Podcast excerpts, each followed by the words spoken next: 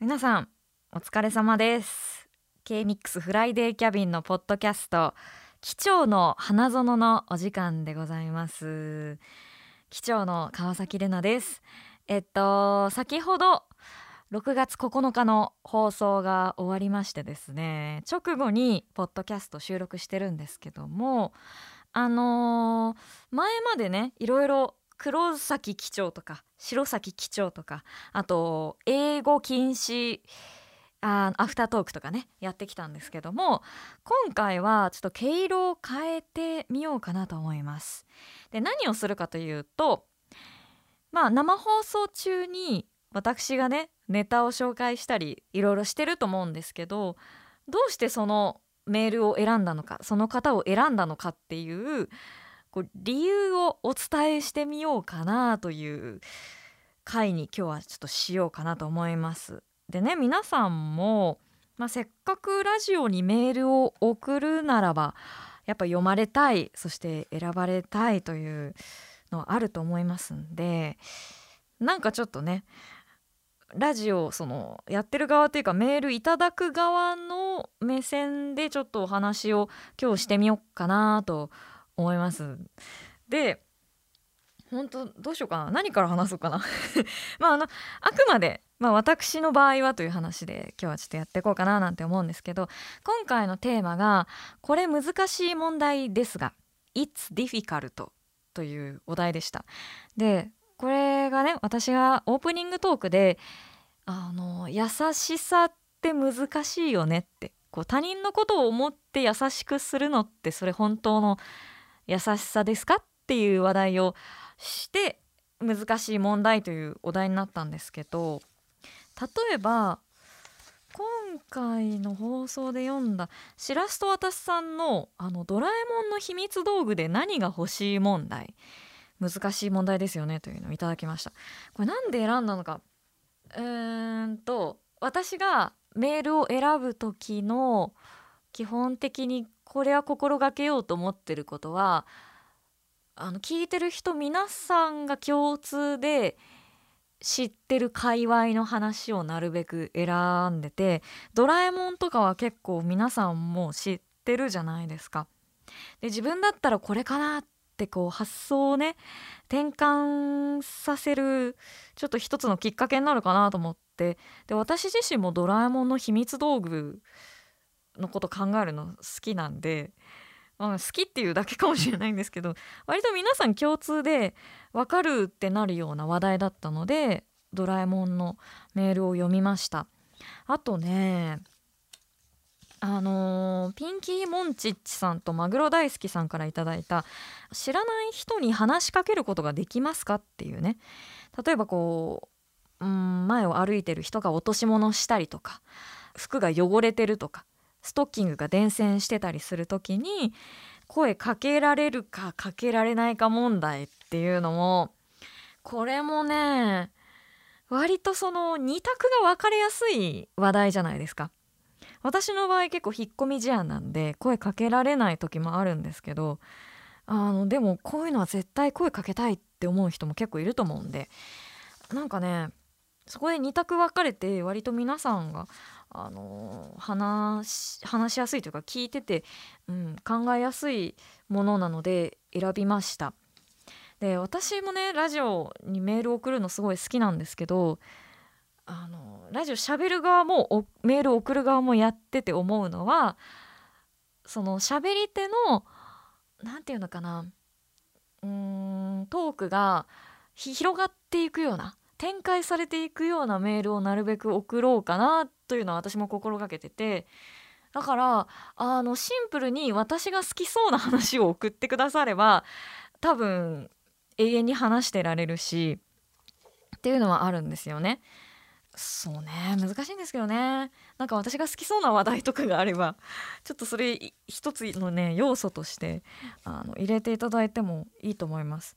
であとね今テーマメールの話しましたけど組織人失格。これネタコーナーで皆さんからいろんな組織に属してる中でモヤモヤすることを送っていただいてるコーナーで。これもねだいぶあのメッセージ選ぶのに時間をかけているんですけどもあのシンプルにちょっと早めに送ってくださる方が 有利かもしれない。このコーナーについては。あのー、12時台のね頭にやってるんですけどちょっと早めにだから生放送始まる11時半よりちょっと前に送っていただく方がやっぱり余裕があるのでこう私もねさばくその方が割とこう採用率は高いかもしれないですけど、まあ、皆さんねご予定があるのでそうもいかないと思うんで。あうんそうですね。放送中にあのネタメールが来た場合そうですね。本当にうわこれ今すぐ読みたいって思ったらあのスッとこうね束の中に入れるんですけどちょっともうちょっと自分で噛み砕きたいっていうやつは次週に回しちゃったりもするのでうん。ってなるとね例えばそのこれ金曜放送じゃないですか。木曜日の夜とかにねあの寝る前に、ね、ふっと思い浮かんだものをメールで送っていただくとかなんかそれの方が私としては割とねじっくりあのメールをさばけるような気がしますね。まあ、でもね急に送ってきてめっちゃ面白いメールとかたくさんあるので何とも言えないんですけれども組織人失格においては私がうわこれ採用したくなるなって思うのは例えば主婦主婦の方とか子育ての方とか会社に勤めててなんか上司になんか思うことがあるとかなんかそういう割とテンプレートみたいなメールをいただけるとすごく嬉しいですね。あの最初の方に読んでこう流れをね作るやっぱ一通になるわけですからそういうのは。